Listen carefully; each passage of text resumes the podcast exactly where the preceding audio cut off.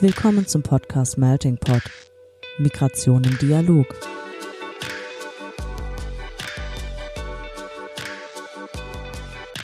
In diesem Podcast sprechen wir mit NachwuchswissenschaftlerInnen aus verschiedensten Fachgebieten, die zum Thema Migration forschen. Ein Einblick also in die Migrationsforschung über die Grenzen wissenschaftlicher Disziplinen hinweg. Organisiert wird der Podcast vom Nachwuchsnetzwerk des Interdisziplinären Zentrums für Integrations- und Migrationsforschung an der Universität Duisburg-Essen. Hallo und herzlich willkommen zu unserer neuen und sechsten Ausgabe des Merting Pods. Heute im Moderationsduo sind ich, Andrea. Und ich, Janer. Wir haben heute das Thema Ost-West ausgesucht, weil ja 2020 auch ein bisschen als Jahr des Rückblicks gelten kann durch die 30 Jahre deutsche Wiedervereinigung. Und deswegen haben wir für unsere Folge heute einen sogenannten Spezialisten eingeladen, der sich eben aus wissenschaftlicher Sicht mit der Thematik beschäftigt. Und wir haben nämlich heute zu Gast den Sozialwissenschaftler Daniel Kubiak. Er promovierte zum Thema der jungen ost- und westdeutschen Nachwendegeneration. Und die DIS ist auch schon abgeschlossen, aber noch nicht veröffentlicht.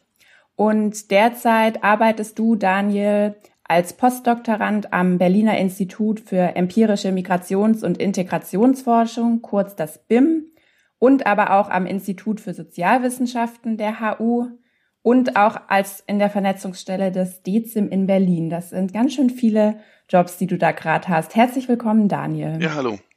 Guten Morgen. Hallo, Daniel. Und mit mir zusammen heute im Moderationsteam ist Jana. Hallo zusammen. Wir fangen ähm, diesmal auch an wie die anderen Male auch. Und zwar haben wir einige Entweder-Oder-Fragen vorbereitet, äh, für die sich Daniel entscheiden muss. Und ich beginne direkt einfach mit der ersten Frage. Und zwar eine Frage zu deinen Essgewohnheiten. Isst du lieber Nudossi oder Nutella? Äh, Nutella, äh, weil mir Nudossi gar nicht schmeckt, aber meistens Samba, weil wir hier im Haushalt immer Bio haben. okay. Ja, vielleicht findet ihr, liebe Zuhörerinnen und Zuhörer, auch raus, dass wir die Entweder-Oder-Fragen heute so ein bisschen an das Thema angepasst haben. Und die nächste Frage geht nämlich um die Hobbys. Und Union Berlin oder Hertha BSC? Union. Union, okay. Sehr interessant. Das ist, ja, das ist die Antwort sehr eindeutig. Sehr gut. Und die dritte Frage, die wir stellen, richtet sich, äh, wie du lieber verreist. Und zwar verreist du lieber in einem VW Käfer oder würdest du lieber einen Trabi nehmen? Trabi. Da bin ich schon erfahren drin. Ah, okay. Nie, ich bin noch nie mit einem Käfer gefahren, tatsächlich. Aber Trabi schon. Ja, klar. Cool. Ja, und die vierte Frage ist dann die Frage, die wir immer stellen und die jetzt Richtung Forschung geht. Quali oder Quanti? Quali. Okay. Das war kurz und bündig und da wollen wir jetzt ein bisschen äh, länger vielleicht drauf eingehen. Das ist nämlich jetzt schon direkt der Einstieg in den inhaltlichen Teil. Und zwar ähm, hast du ja deine Dissertation geschrieben äh, mit dem mit dem Titel äh, den ich wirklich schön finde. Und zwar hast du das genannt, die unendliche Geschichte der ostdeutschen Identität. Und vielleicht magst du was zu diesem wirklich sehr poetischen Titel einer Dissertation ähm, berichten. Ja, genau, kann ich gerne machen. Also ähm, der ist tatsächlich ein bisschen bezogen auf das Buch von Michael Ende. Und zwar gibt es in dem Buch am Ende, äh, gibt es mitten im Buch, gibt es einen Wissenschaftler, Engiwok heißt der. Und der will ja erforschen, äh, was hinter dem letzten Portal passiert. Und Atreo ähm, läuft dann durch dieses Portal durch und in dem Moment, in dem er durchgelaufen ist, zerfällt das Portal und alles ist weg. Und Atreo kann ihm dann berichten, was er gesehen hat ähm, aber danach ist sozusagen das ganze Gebilde, was dieser Wissenschaftler sein ganzes Leben lang erforscht hat, eben auch zusammengebrochen. Und dann kommt er in so eine Sinnkrise und sagt, jetzt habe ich mein ganzes Leben lang dazu geforscht und jetzt weiß ich endlich, wie alles funktioniert und in dem Moment, wo ich es weiß, weiß ist, mein, ist das, was ich beforscht habe, auch zusammengebrochen. Und das fand ich tatsächlich zum Thema der ostdeutschen Identität ganz spannend, weil ich glaube, dass ich erst dann wirklich sagen kann, was die ostdeutsche Identität genau ist, in dem Moment, wo es sie nicht mehr nicht mehr beforschbar ist. Erst dann werden wir tatsächlich mhm. alles über, die, über dieses Thema wissen und fand es ganz passend für eine wissenschaftliche Arbeit dann auch als Titel.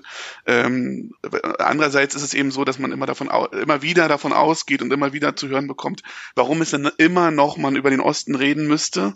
Ähm, und dann, das wäre sozusagen meine Gegenthese, ja, das ist un ein unendliches Thema, äh, was uns noch eine ganze Weile auf jeden Fall beschäftigen wird. Ja, unglaublich schöne Metapher auch für, für, für die Forschungspraxis. Das ist immer, ja. ist immer schön. Das ist ja die Herausforderung äh, zu forschen aus einem Thema, wenn man gerade noch drin steckt. Das ist, man kann ja den Blick nicht von außen richten. Genau, also, genau. Hm. Wir sind ja keine, also ich bin ja kein Geschichtswissenschaftler. Hm. Das heißt, äh, ich bin halt mittendrin in dem, was ich beforsche und ihr, ihr auch. Ähm, es ist eben nicht so, dass das, dass wir irgendwas Vergangenes beforschen, ähm, sondern es ist noch da. Ja, super spannend. Und ähm, in, in, deinen, in deinen Arbeiten verwendest du auch äh, eine äh, mir vorher nicht so äh, bekannte Methode mit dem Namen Imitation Game. Äh, mhm. wie, wie, was genau ist das? Wie gehst du da methodisch vor? Du meinst schon, das ist eine qualitative Methode. Äh, ja. was, was genau macht man da? Ja. Also das Imitation Game ist sogar eine Mixed Method Methode. Ähm, die kann man äh, für beide ähm, Paradigmen anwenden. Ähm, und ähm, die, das Imitation Game ist ähm, ein, eine Methode, die in Cardiff, ähm, die haben einen großen Grant bekommen, ESC Grant, bekommen Harry Collins und Robert Evans und Martin Weil und ähm, das ganze Team, um überhaupt erstmal rauszufinden, ob diese Methode eine Methode ist, die man sozialwissenschaftlich einsetzen kann. Und äh, meine Promotion war sozusagen eines von diesen explorativen Projekten, wo wir mal geguckt haben, kann man Ost-West-Identitäten oder Ost-West-Differenzen mit dem Imitation Game beforschen. Ähm, und dann haben wir einmal ähm, so Generationen Imitation Games gemacht. Also wir haben sozusagen unterschiedliche Generationen ähm, von Ost- und Westdeutschen ähm, miteinander spielen lassen. Und dann habe ich mich für meine Promotion nochmal explizit auf diese Nachwendekinder oder Nachwendegeneration bezogen. Und das Imitation Game geht zurück tatsächlich auf ähm, Aaron Turing, ein Computerpionier aus Großbritannien, mhm. wo es dann auch einen Film gab, der dann auch noch so hieß, ähm, was dann für mhm. das Imitation Game Projekt immer ein Problem war, weil bei Google auf einmal der Film die ganze Zeit ähm, ah, rumstand. Ja, und nicht Benedict Cumberbatch, ja genau. Genau, genau, ja. nicht mehr. Nicht. Ja. Und ähm, ähm, Turing hatte ja diese Idee, wie er herausfinden kann, ähm, ob es künstliche Intelligenz gibt, also ob der Computer ähm, imitieren kann, ein Mensch zu sein. Diesen Turing-Test gibt es immer noch. Bisher ist er noch nicht bestanden worden von Computern. Das heißt, ähm, es wird eine Frage gestellt und der Computer antwortet und der Mensch antwortet. Und dann soll ein anderer Mensch rausfinden, ähm, ob der Computer oder also wer der Mensch ist, sozusagen. Ähm, und die Idee ist sozusagen, dass Computers nicht schaffen, ähm, so zu antworten, dass sie einen Menschen imitieren können. Ich glaube, mittlerweile mit Apple und Google und so ist es da schon ziemlich weit vorangeschritten, aber noch ist der nicht bestanden worden, ähm, dieser Test. Und äh, diese Idee hat, wollte Harry Collins dann übertragen auf soziale Gruppen und hat dann eben mit ganz vielen verschiedenen sozialen Gruppen Imitation Games ähm, durchgeführt. Mit Sehenden und Nichtsehenden, in Südafrika mit äh, schwarzen Afri Südafrikanerinnen und weißen Südafrikanerinnen, ähm, mit ähm, mit ähm, Patienten und Psychotherapeutinnen sind Imitation Games durchgeführt worden. Und wir haben es eben gedacht, wir machen das jetzt mit Ost und West.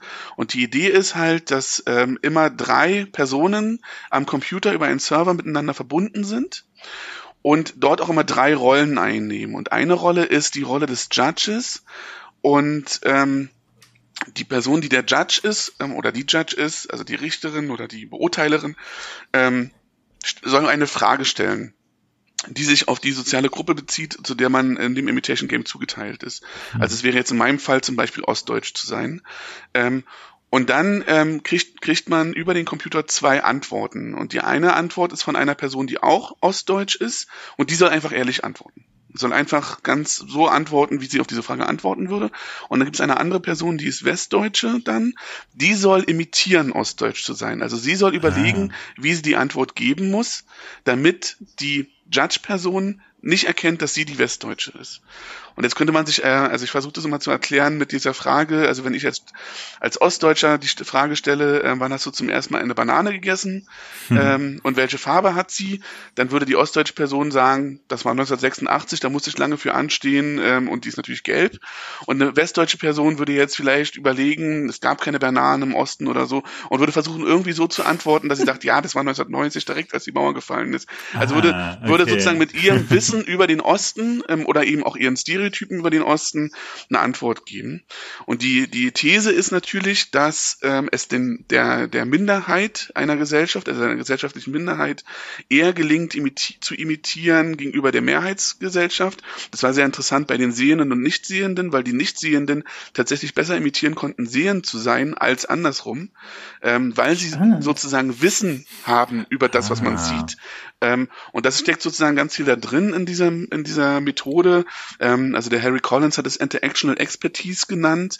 Also die Idee, dass man Expertise auch erlangen kann, ohne Teil der Gruppe zu sein und ohne auch praktisch ähm, äh, irgendwie sozusagen praktisch, ähm, also praktisch Teil der Gruppe zu sein. Ähm, und er hatte das damals in den 70er Jahren ähm, äh, beforscht, indem er immer so auf Physikkongresse gegangen ist, ohne jemals selbst einen physikalischen Versuch zu machen, aber dann immer Fachgespräche geführt hat darüber. Ja, und seine These ist halt, wir können allein durch Sprache und durch, also durch verbale Interaktion können wir so viel Expertise erlangen, dass wir imitieren können, auch selbst Experte in dem Gebiet zu sein.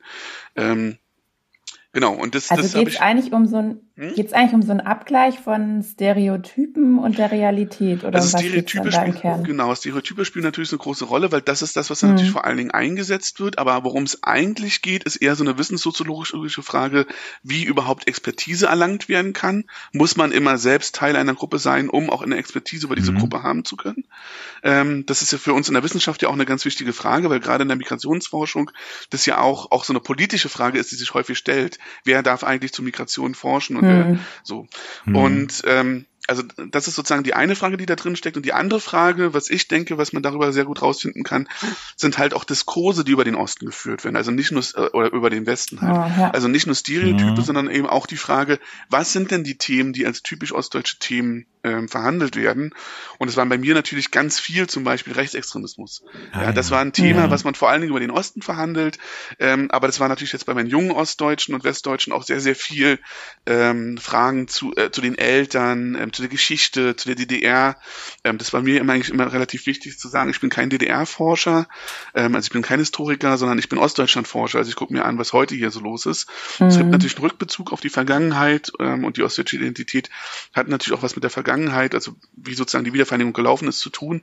Aber ich würde sagen, die ist nicht, nicht nur daran gebunden, sondern sie kann auch losgelöst betrachtet werden, weil auch in der Nachwendegesellschaft Dinge passiert sind, die mit der DDR dann sozusagen nur noch, nur noch teilweise was zu tun hatten. Also gerade Rechtsextremismus, glaube ich, dass diese Idee zu sagen, dass das irgendwie in dem autoritären System der DDR begründet ist, ähm, greift zu kurz, weil dann, dann kann ich den Rechtsextremismus mhm. im Westen halt nicht erklären, mhm. wenn ich immer das versuche, nur über die DDR zu erklären. Aber natürlich ja. gibt es Spezifika des Ost, also gerade gestern gerade eine Diskussion gehabt, Spezifika in Ostdeutschland, ähm, wie Rassismus in Ostdeutschland funktioniert. So, ja. Ähm, genau, also ähm, das ist das, was ich rausfinden wollte. Ähm, und das hat relativ gut funktioniert in der Hinsicht, aber da sage ich später gleich noch ein bisschen mehr dazu, denke ich, in dem Podcast, wie dann eben die Ostdeutschen so sichtbar wurden und die Westdeutschen halt auch unsichtbar wurden. Die waren so ein bisschen verloren in dem Spiel. Weil könnt ihr ja mal überlegen, was eine Frage wäre, die ihr stellen würdet, um eine explizit westdeutsche Frage zu stellen, von der ihr glaubt, dass Ostdeutsche nicht wissen, keine Ahnung davon haben.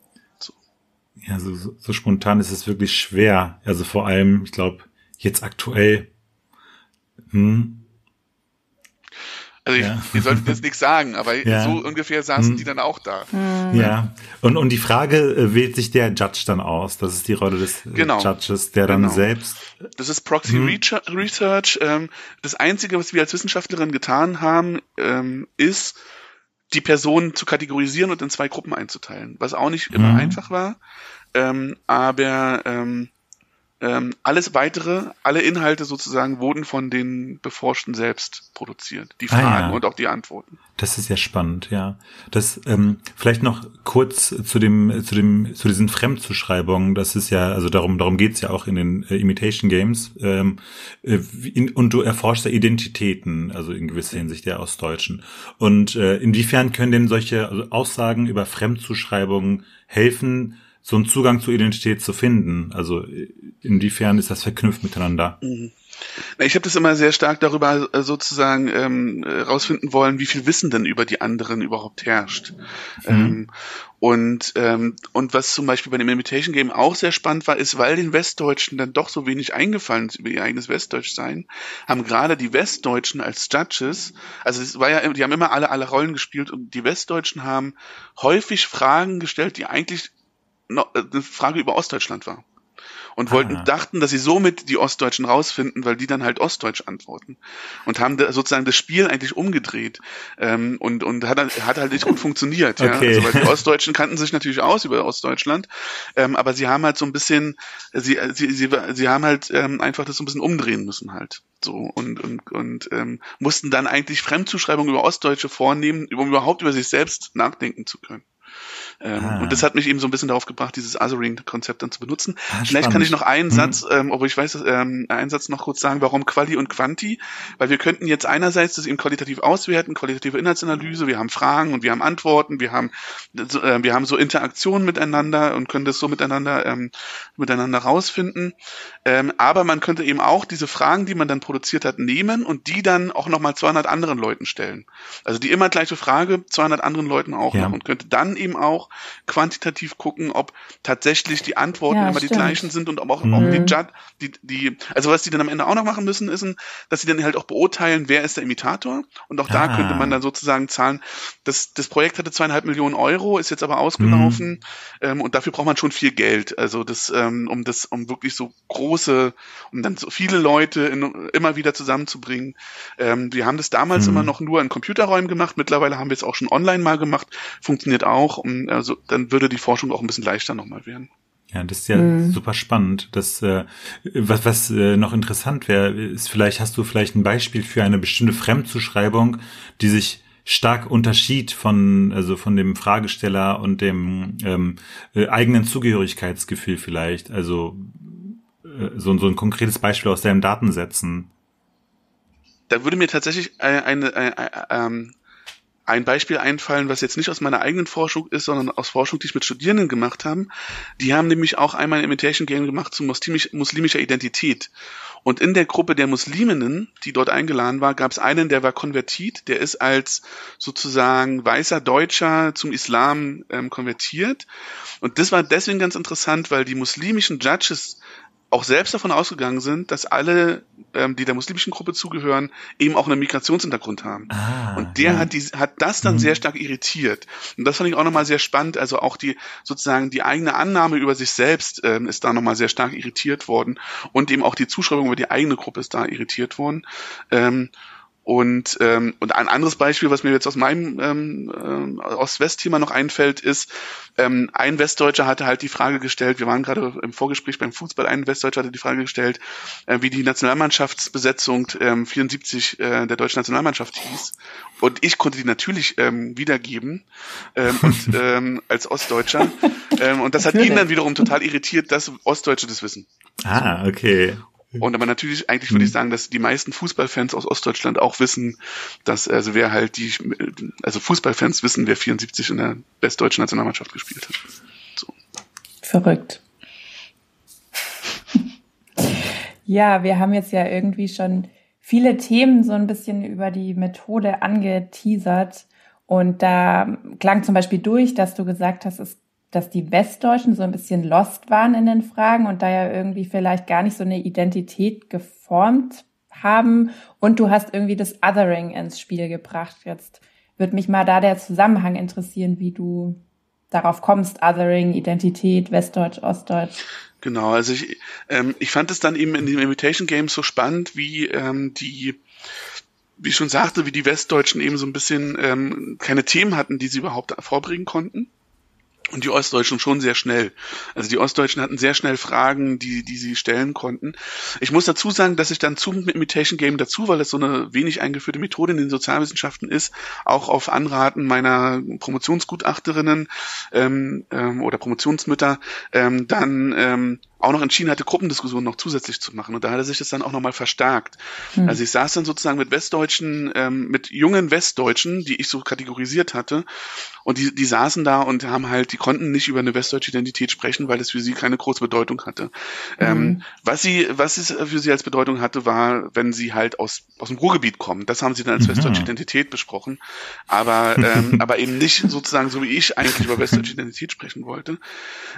Und ich habe das dann, ich habe dann sozusagen so ein bisschen geguckt in den Theorien, womit ich das erklären kann und fand dann halt dieses Othering-Konzept sehr spannend, was ja eben davon ausgeht, dass es so eine, eine unsichtbare Norm gibt, die aber gleichzeitig über die anderen spricht.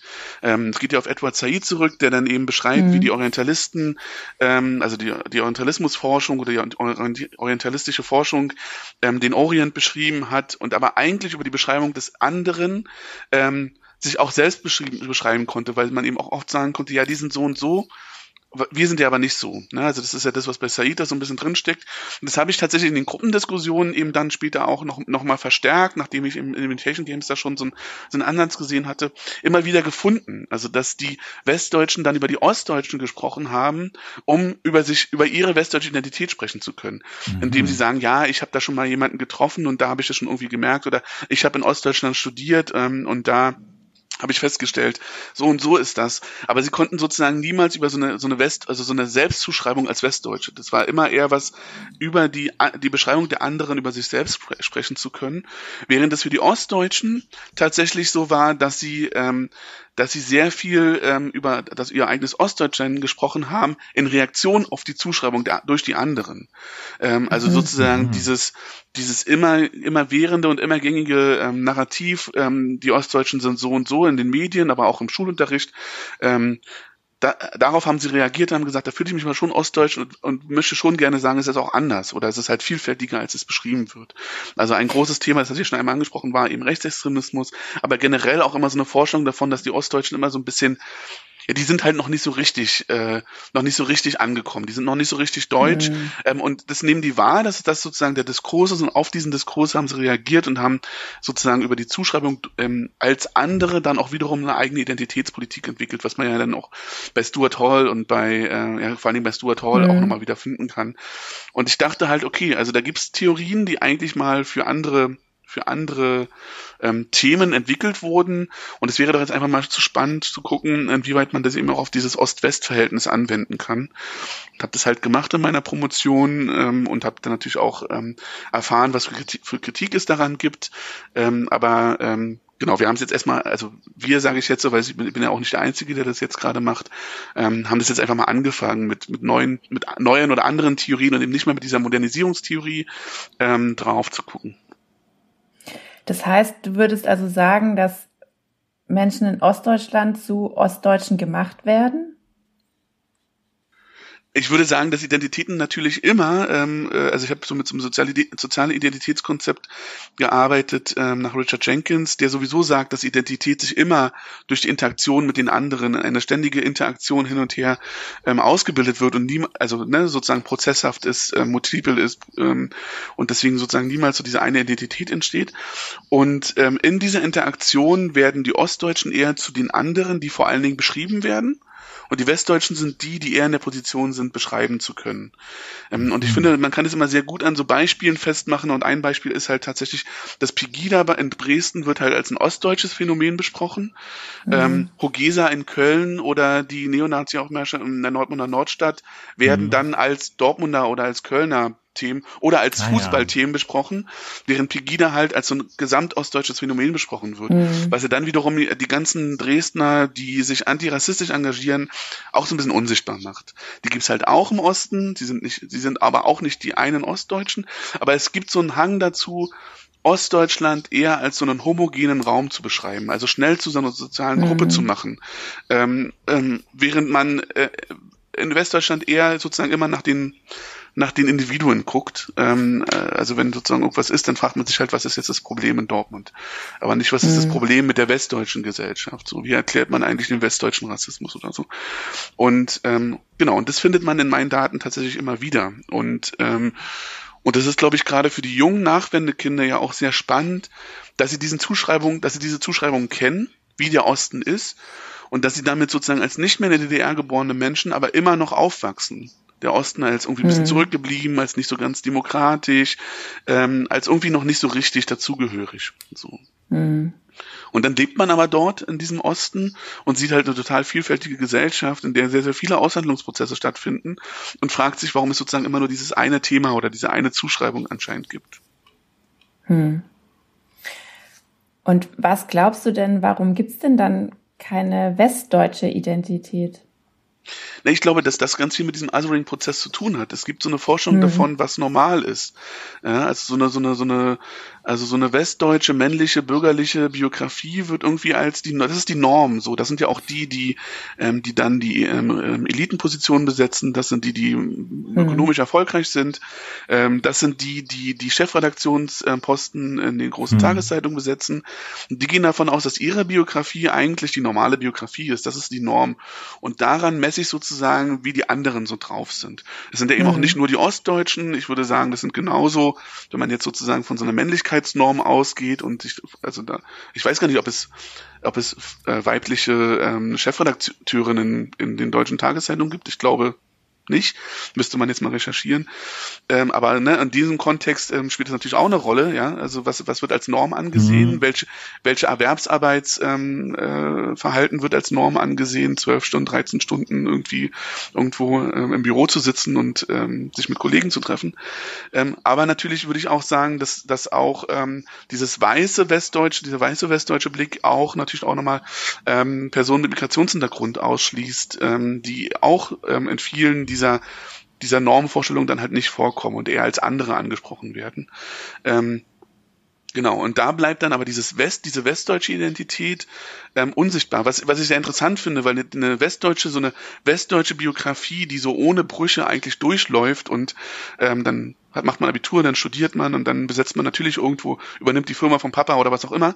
Ähm, das ist eigentlich eigentlich eher global betrachtet eine sehr unnormale Biografie. Also eine Biografie, die sich kaum, die kaum ja. mobil ist, die eigentlich keine Brüche hat, die irgendwie nicht von Prekarität groß betroffen ist, ist eigentlich eher unnormal, aber mhm. wird irgendwie noch immer äh, eher als eine Norm wahrgenommen, an der geguckt wird, ob andere eben da nicht normal sind oder eben anders sind. So.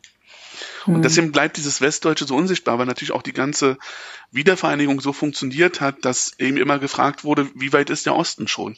Der Stand ah, ja. zum Bericht der deutschen Einheit fragt ähm, eben nicht, also fragt sozusagen, ob der Osten schon so demokratisch ist wie der Westen und fragt eben auch, ob der Osten ökonomisch und so erfolgreich ist wie der Westen aber es wird gar nicht hinterfragt, ob die Norm, diese 100 Prozent, die sozusagen die westdeutsche Inlandsprodukt zum Beispiel sind, ob das dann überhaupt die richtige Norm ist, an der wir ja, alles messen ja, ja. in Zeiten von Klimawandel und so. Aber das ist die Norm, also daran wird's gemessen. 100 Prozent ist sozusagen der westdeutsche Durchschnitt und dann wird geguckt, ob der Osten schon aufgeholt hat. Und da gibt's mhm. natürlich auch, das Saarland beispielsweise ist da jetzt auch nicht mehr so ist er auch, geht auch zurück, ähm, also ist jetzt auch nicht, oder Bayern ist dann halt ein bisschen erfolgreicher, oder es gibt halt so ein, dieses Nord-Süd-Gefälle, ähm, also das, das gibt's natürlich auch, Süd-Nord-Gefälle so rum, ähm, mhm. aber dieses Ost-West-Thema ist natürlich immer noch ziemlich relevant, also man sieht in ganz vielen sozialstrukturellen Kennzahlen, dass der Osten halt noch nicht so weit ist, aber die Frage ist ja, muss er denn überhaupt dahin? Ähm, mhm. Ähm, und das steckt, glaube ich, auch in dieser ostdeutschen Identität für mich nochmal sehr stark da drin, also auch diese Frage zu stellen, ja, muss der, ist das, ist das ein Problem, dass es eine ostdeutsche Identität gibt. Ja, ich finde das total spannend, dass ihr da auch in eurem Forschungsprojekt ja quasi so Analogien zwischen Ostdeutschen und Migrantinnen hergestellt habt, weil das ja auf den ersten Blick erstmal total kontrainduktiv aussieht, weil sich ja die Gruppen eigentlich in den Medien eher so scheinbar so gegenüberstehen. Das finde ich echt spannend. Ich habe noch eine Frage, und zwar sind wir ja heute bei 30 Jahre nach dem Mauerfall oder 30 Jahre nach der deutschen Wiedervereinigung. Und dann würde mich noch interessieren, hat sich denn in dieser Identität, in dieser ostdeutschen Identität irgendwas geändert in den letzten 30 Jahren? Was würdest du dazu sagen? Also, ähm, also wie Ostdeutsche sind, habe ich ja sozusagen auch nie wirklich beforscht, sondern ich habe mir, mhm. mich hat ja immer eher interessiert, wie in Interaktionen sozusagen Ostdeutsche, also so ein Ostdeutschsein, so ein Zugehörigkeitsgefühl hergestellt wird. Und da hat sich ja. auf jeden Fall was verändert, weil es nämlich tatsächlich äh, Anfang der 90er Jahre in so quantitativen Studien ein, ein klares Bekenntnis sozusagen dazu gab, dass man gesagt hat, wir sind jetzt alle Deutsche. Und auch die Ostdeutschen haben mhm. das gesagt. Und sehr schnell, so 92, 93, sieht man, wie die Kurve dann sie wieder hochgeht im Sinne von, ich fühle mich aber schon eher ostdeutsch als deutsch. Und das zieht sich bis heute durch. Also es gibt immer noch eine hohe Anzahl, dass, zu, dass die Leute sagen, ich bin eher ostdeutsch als deutsch. Ah, ja. ähm, und das gibt's im Westen nicht. Ähm, und ähm, es gibt so eine Studie von einer, Otto Brenner Stiftung, wo eben auch gefragt wird, ob die Herkunft eine große Rolle spielt. Und da sagen die Westdeutschen eigentlich nein, spielt für mich eigentlich keine Rolle, also, ich aus dem, also die westdeutsche Herkunft. Ähm, mhm. Aber eben die ostdeutsche Herkunft sagen 65 mhm. Prozent, sagen, ja, das spielt noch eine Rolle. Und das spielt natürlich auch eine Rolle, ähm, weil ähm, wenn ich DAX-Vorstand werden will, muss ich meine Heimat verlassen als Ostdeutscher. Es gibt keine DAX-Vorstände im Osten oder ah, ja. vielleicht ja, zwei ja. oder so. Das ist sozusagen dieses, ähm, also da hat sich sozusagen jetzt erstmal nicht viel verändert, dann seit 1995. Aber ähm, dass es halt weiterhin relevant bleibt. So. Mhm. Und ähm, man hätte sich schon vorstellen können, dass es dass sozusagen die Berichterstattung über den Osten vielfältiger wird. Da ist, glaube ich, ein bisschen was passiert und die Stimmen auch sind vielfältiger geworden. Ähm, also meine Ostdeutschlandsforschung, warum ich angefangen habe, mich überhaupt zu beschäftigen, ist immer so eine Talkshow-Erfahrung 2009, wo so lauter Westdeutsche in der Talkshow saßen und über die Ostdeutschen gesprochen haben. Und das hat sich geändert. Also so eine Talkshow macht man heute nicht mehr. Ähm, wobei man dann doch manchmal immer wieder überrascht ist, wer denn eigentlich über den Osten spricht. So.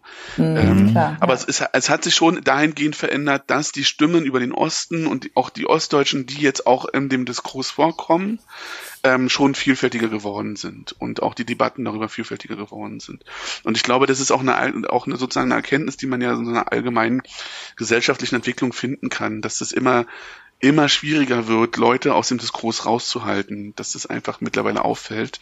Ähm, und das ist auch in diesem Ost-West-Thema mhm. auf jeden Fall der Fall. Mhm. Ähm, und es gibt ja immer diese Idee, irgendwann wächst sich das aus. Das kann ich für mhm. die Nachwendekinder jetzt eben so erstmal nicht beschreiben, mhm, dass das jetzt auch gar, dass es irrelevant wird für sie, dass sie aus Ostdeutschland kommen. Ähm, und es, ähm, Raj Kollmorgen ist so ein Transformationsforscher, der als ostdeutscher Wissenschaftler sehr lange über Ostdeutschland geforscht hat. Einer der wenigen Ostdeutschen, die über Ostdeutschland geforscht haben. Der hat, hat mal einen Text geschrieben, das dauert so 30 bis 50 Jahre, bis so, eine, bis so eine gesellschaftliche Transformation durchlaufen ist. Und dann sind wir eigentlich eher mittendrin, würde ich mal sagen. Ja, also das Thema wird uns noch ein bisschen beschäftigen. Ist für mich als jetzt promovierten Ostdeutschland-Forscher mhm. ja auch nicht so schlecht. Ja. Stimmt, noch ja. ein bisschen Thema bleiben. Ja. Das, das kann so durchaus bleiben. Manchmal sind äh, Probleme gar nicht so schlimm. Ja. ähm, das äh, super spannend, was du alles berichtest. Wir haben jetzt ähm, also ein weites Feld auch aufgemacht, also die, diese Othering-Prozesse, das, also das war für mich auch neu, dass ähm, äh, die ähm, ostdeutsche Identität ähm, deutlich ähm, deutlich sichtbar ist und die westdeutsche Identität, die ja eigentlich auch meine ist, quasi nicht existiert. Und mhm. ich muss auch sagen, introspektiv äh, habe ich mir auch wirklich nie darüber Gedanken gemacht, dass ich Westdeutscher bin. Ich glaube, ich, ich identifiziere mich dann eher mit der Gruppe mit der Migranten wahrscheinlich. Mhm. Aber das ist äh, super spannend, dass das, dass das durch Othering-Prozesse äh, quasi ja generiert wird auf gewisse Weise. Und es ist natürlich schön zu hören, wenn du sagst, dass die Stimmen jetzt vielfältiger wurden und der Osten jetzt vorkommt, auch von Stimmen aus dem Osten, aber sich das aber das Ganze sich nicht ähm, irgendwann von selbst auswächst und dass, mhm. dass da offenbar äh, ja, ähm, Forschungsbedarf ist oder zum, zumindest Bedarf zu handeln ist.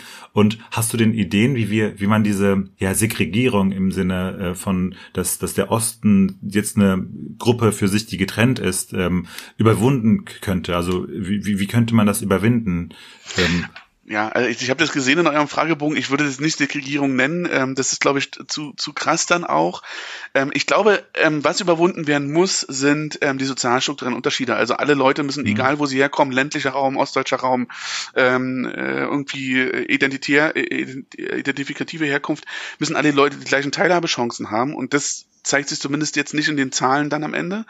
Ähm, also das muss überwunden werden und da muss, muss einiges getan werden und da müssen beispielsweise einfach Bundesministerien mhm. in den mhm. Osten oder Bundesinstitute in den Osten gelegt werden. Da muss die Infrastruktur weiter ausgebaut werden. Da muss äh, meiner Meinung nach auf Repräsentativität in Kabinettbesetzung und Staatssekretärbesetzung mhm. und so mhm. geachtet werden. Die einzige ostdeutsche Ministerin ist Franziska Giffey, die ist aber politisch in Berlin-Neukölln, also in Westberlin, mhm. ähm, sozialisiert. So, ähm, aber die ostdeutsche Identität, würde ich sagen, ist, das ist nicht, das ist nicht das, das also darum, da, da geht es nicht darum, dass ich da irgendwas auswachsen müsste, sondern ganz im Gegenteil glaube ich, dass eine, eine plurale äh, Demokratie gerade davon lebt, dass es vielfältige Identitäten gibt.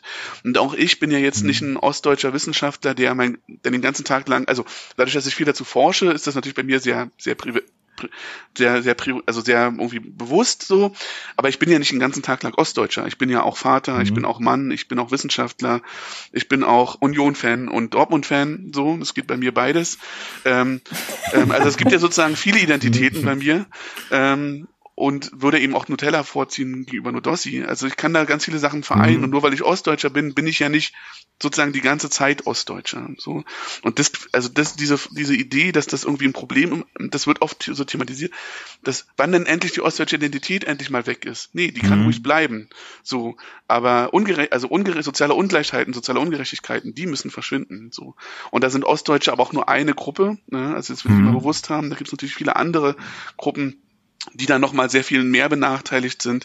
Also wenn man sich dieses Vermögen anguckt, dann haben so Westdeutsche im Schnitt so 80.000 Euro Vermögen, ja. Ostdeutsche 25.000 Euro, Leute mhm. und Leute mit einem nicht-deutschen Pass 15.000. So, mhm. und, das, und wir wissen ja auch jetzt alle, dass es in, in der Bundesregierung keine einzige Person mit Migrationshintergrund gibt. So, also nur eine mit ostdeutschem Hintergrund und keine mit Migrationshintergrund. Mhm. Ja, in diesem Sinne mit den wir wollen die sozialen Ungleichheiten aufheben, würde ich jetzt das Ende unseres Podcasts einläuten.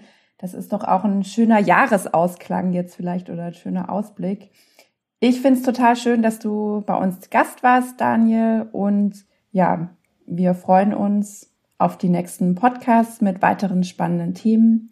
Und bis bald. Tschüss. Tschüss. Tschüss. Danke für die Einladung.